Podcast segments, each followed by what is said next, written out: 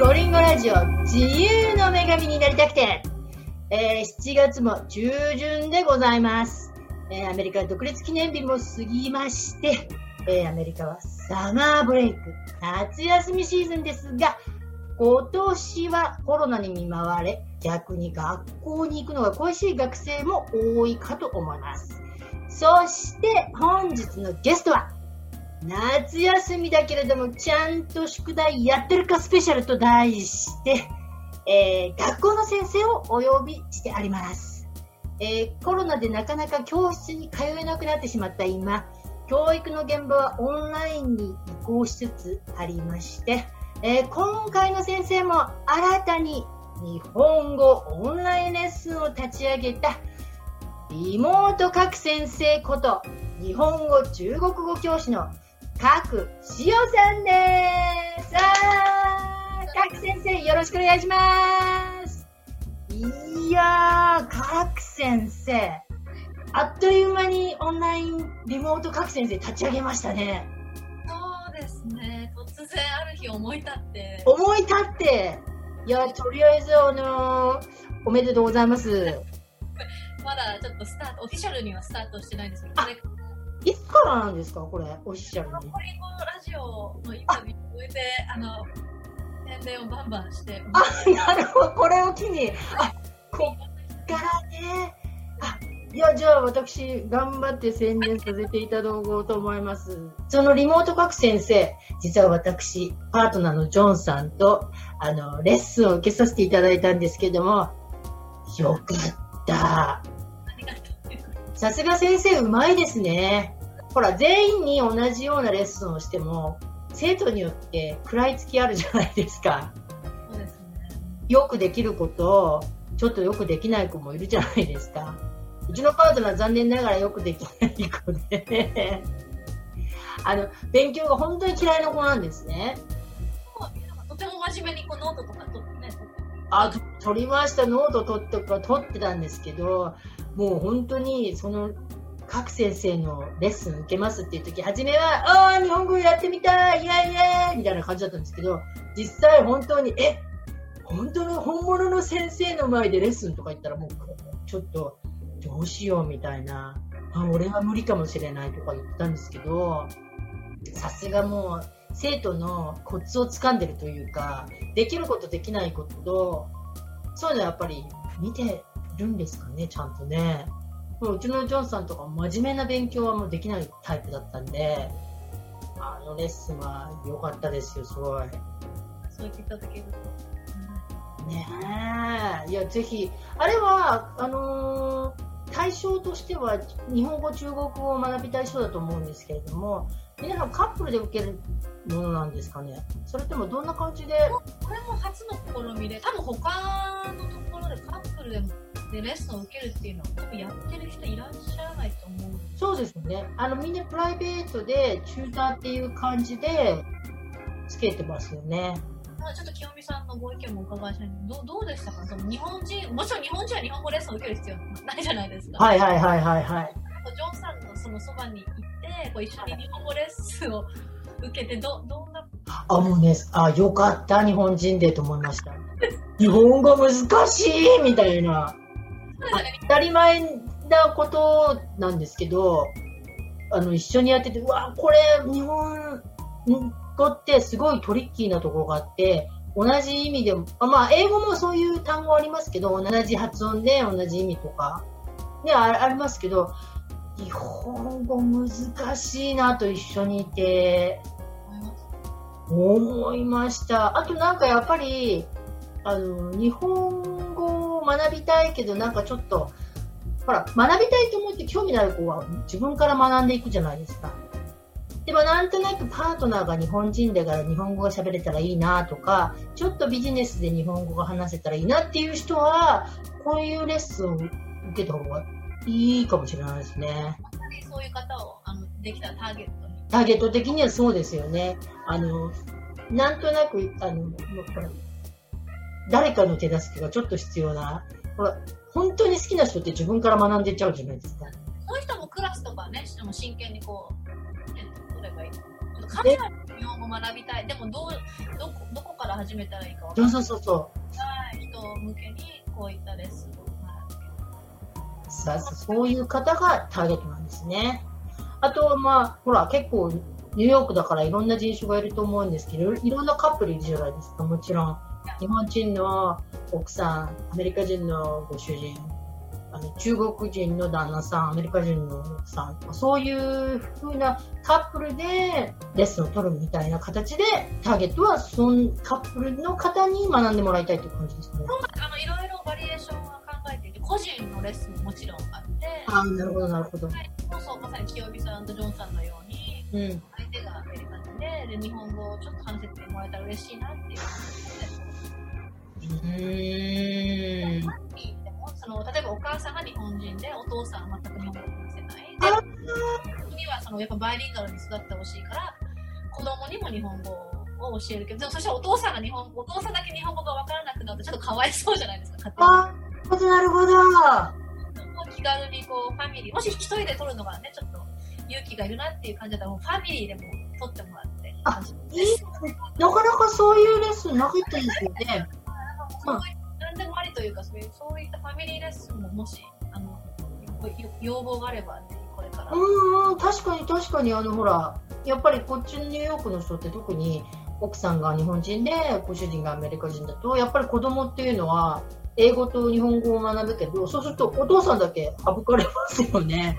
何言ってるかわからないってなったらお父さんを、ね、ファミリーでレッスン取ったら、なるほどね、これいいアイディアですね。もし、ぜひ、これを聞いていらっしゃる方これを聞いてみあもし皆さんはぜひぜひよかったですよ、このレッスン。私もなんか、あの、日本人だから日本語のレッスン取る必要ないんだけどな、と思いつつ取ったんですけど、あの、思わぬポイントで、はあ、そうか、な私ね、ナンバーを教えてもらったじゃないですか。1から6まで。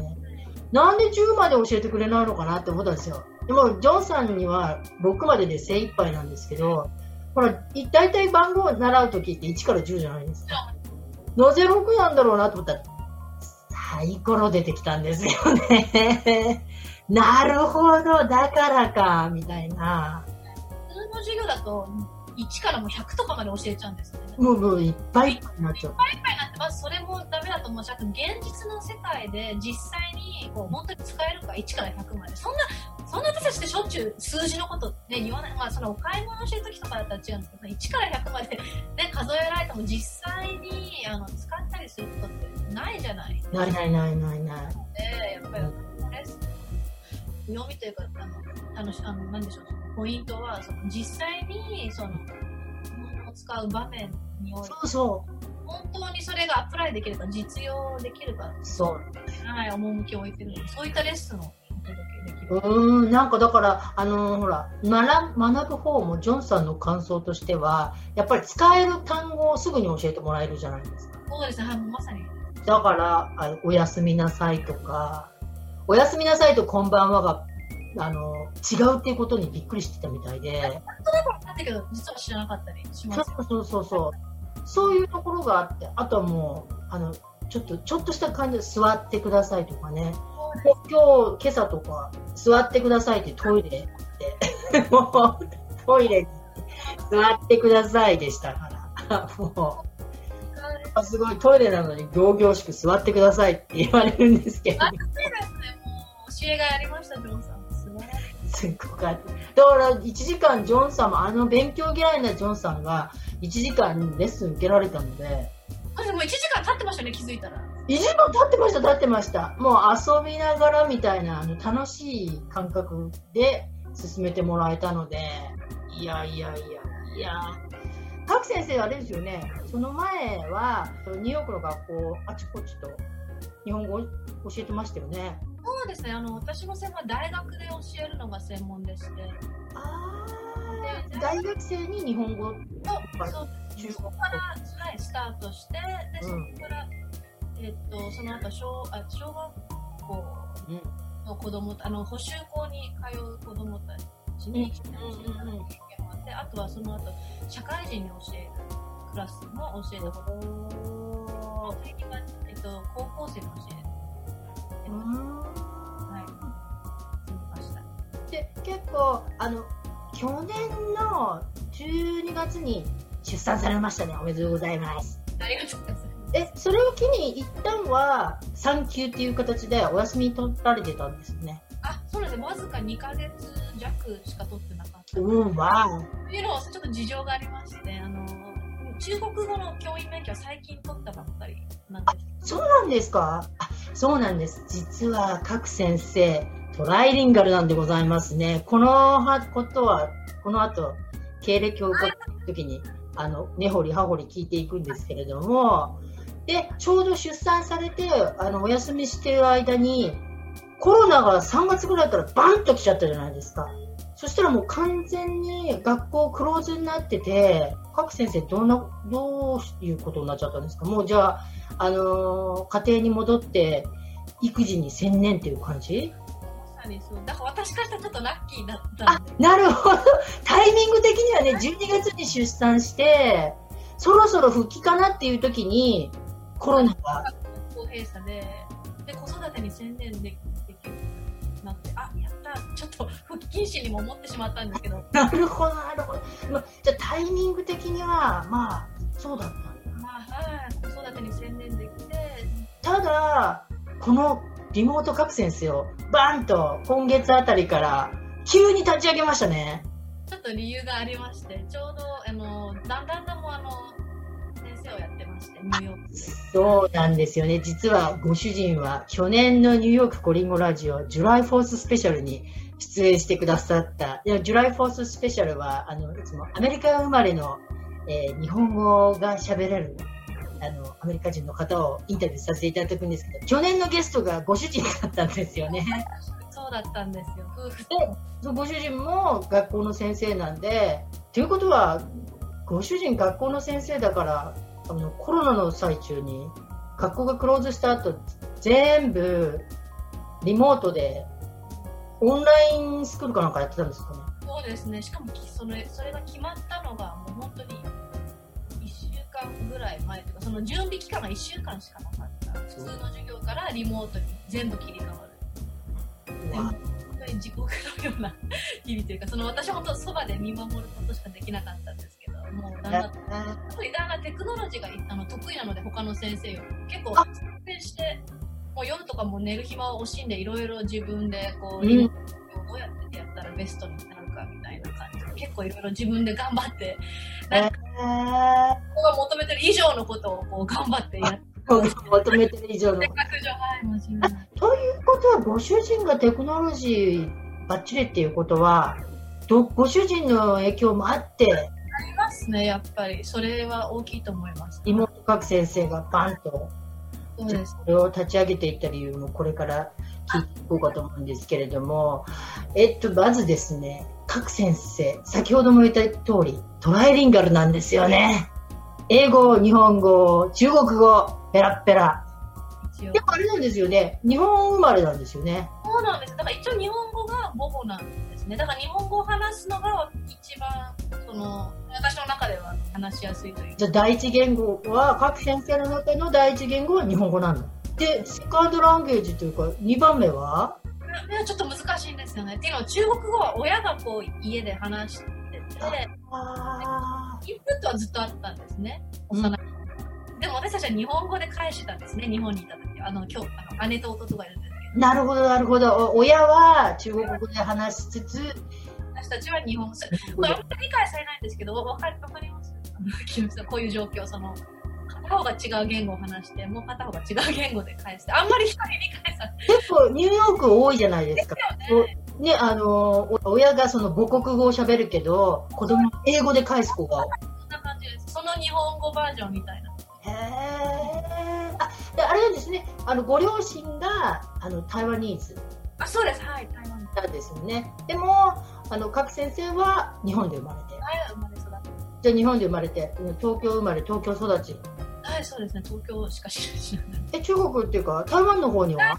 には、ああの、親があんまり連れてってくれなかったんですよね。なんか、お葬式とかそういうなんか、あー、なんか、なんでしょう、そういうイベントの時とか観光総裁とかそういうことでしか帰らせてもらえたことがなかったので、台湾とのその、なんでしょう、距離もすごく遠かった意外と遠かったんですね。はい、あの日本と台湾はすごく近いんですけど、うん、うん、距離的にはね。遠い国だな。で、でも今ほらニューヨークにいらっしゃるじゃないですか。そうなんです。どういう関係でアメリカ、ニューヨークに流れてき 流れてきたってやつけど。まあ全く自分の意思ではなくて、え中学1年生の終わり頃、中2になるはい。に、えっと、親の転勤であのニューヨークに来ることにあなって、学生の時に、そうなんこれ中学の時にニューヨークに来たんだったら、やこりゃ英語もペラペラになるわね。苦労したというか、今でもペラペラかどうかは謎ですけ苦労したんですか？ど、めちゃくちゃ、だってあのに中学の日本、日本の中学の英語のね、授業って、うん。中1レベルだと、なんか、あなんか、This is a pen とかそういうレベルうん、そう、そんな、そんな、そんなの。で来て、いきなり現地校に入れられて、あ全く英語がわからない環境の中で、普通に現地校で授業を受けなきゃいけなかったのすごく 大変で、あうん、今でも、はい、覚えてます。あらそう。あじゃあ、えっと、東京生まれで、中学までは東京で育って、中学からはニューヨーク。ということ、あ、そうかそうか。じゃあ、思春期はもうニューヨークだったんですね。そうなんですよ。ね日本を恋しく思いながら。え。えーでも、じゃあ、まあ、なんで学校の先生になろうかなと。まあ、普通にほら、学生時代をそうです。ニューヨークで過ごすわけじゃないですか。中学、高校と、中学以降は全部ニューヨーク。全部ニューヨークで。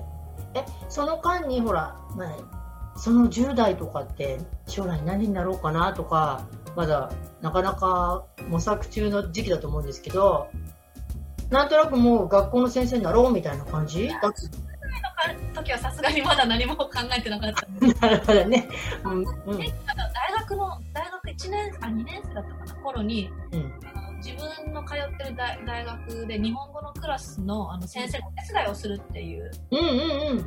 そういうなんかコースがあったんですね。そのお手伝いしたらクレジットがもらえる、単位がもらえる。ああ、なるほど。じゃあ単位もらえるから出なきゃですよね。しかも日本語だし楽しそうだっていろんあの他の日本人の友達もみんなやってたのであじゃあ私もやってみようと思って、うんうんうんうんあのはいあの応募したらその採用してもらえてでそれでそこの大学の先生のもと日本語のクラスっていうのを。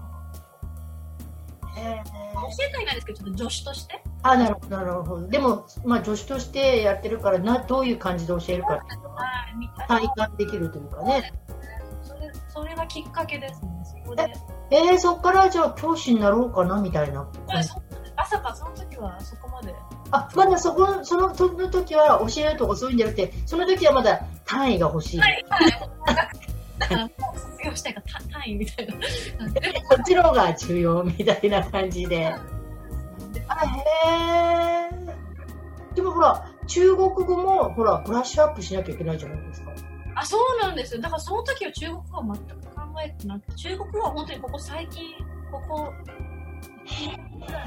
い。ニューヨークに来てから、中国語はほとんど使わず、いえ、っていうのは中国語はあの使ってなかったんですけど、その親が選んだその引っ越し、そのニューヨークでのた移住先うん。その中国人が住んでいるそのエリアを選んだので、そのクイーンズなんですけど、うんうん。みんな中中華圏の人、その中国語を話す人がいっぱいああ、じゃあネイバーフットをこう、なんか、中国。そうです、そうです、うん、の感じで、チャイまあ、チャイナ、クイーンズのチャイナタウンみたいな感じのところで、はいはいはいはい。なので、そこで、環境の中では中国語が結構飛び交うような。なんですで、親はもちろん母語なので問題ないじゃないですか。でも私もちろん親も喋りかけてくるわけですよね、中国語で。でもみんなにすごく変な目で見られたのは、え、台湾人なのにどうして中国語が一言も話せないの？って、その時になってすごく衝撃を受けました。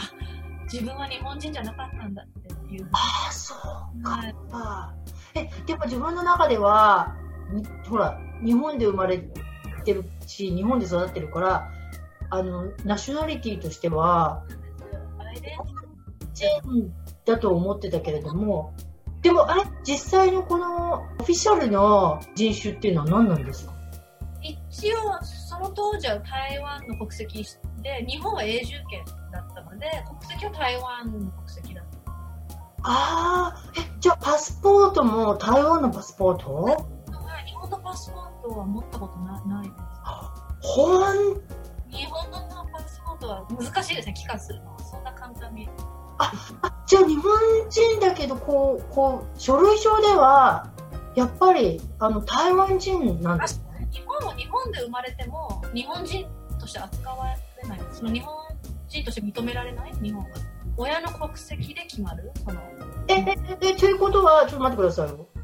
あの、例えば、アメリカ人のカップルが日本に、例えば、し長期出張で、子供を日本で産んだ場合は、その子供は日本人じゃないんですか？なれないです。アメリカ人なんだ。アメリカ人、親が日本人じゃない限り。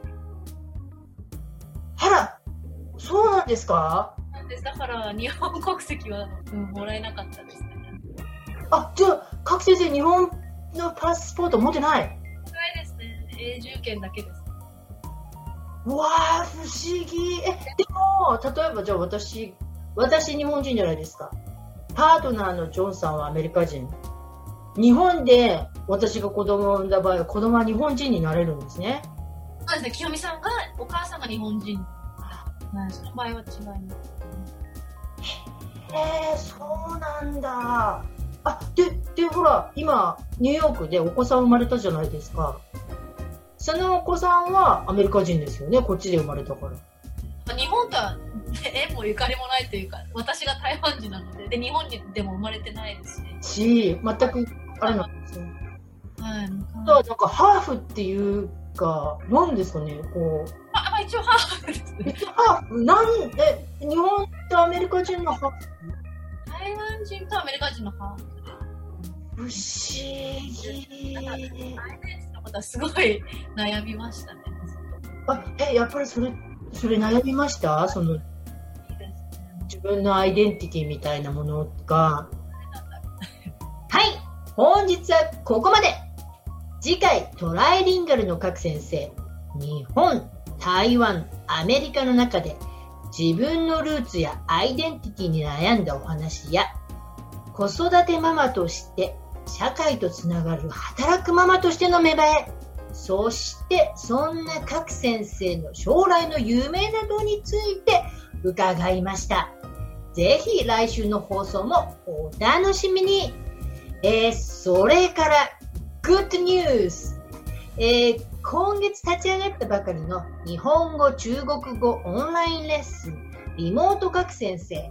7月18日までに申し込むと、なんと5ドル割引、ディスカウントが受けられます。えー予約は紹介制なので、ぜひ予約の際には、ニューヨークゴーリンゴラジオを聞きましたと言ってくださいね。では、早速来週のインタビューの前に、レッスン予約をして、来週の放送もぜひぜひお聞きください。それでは、See you next week! バイバイ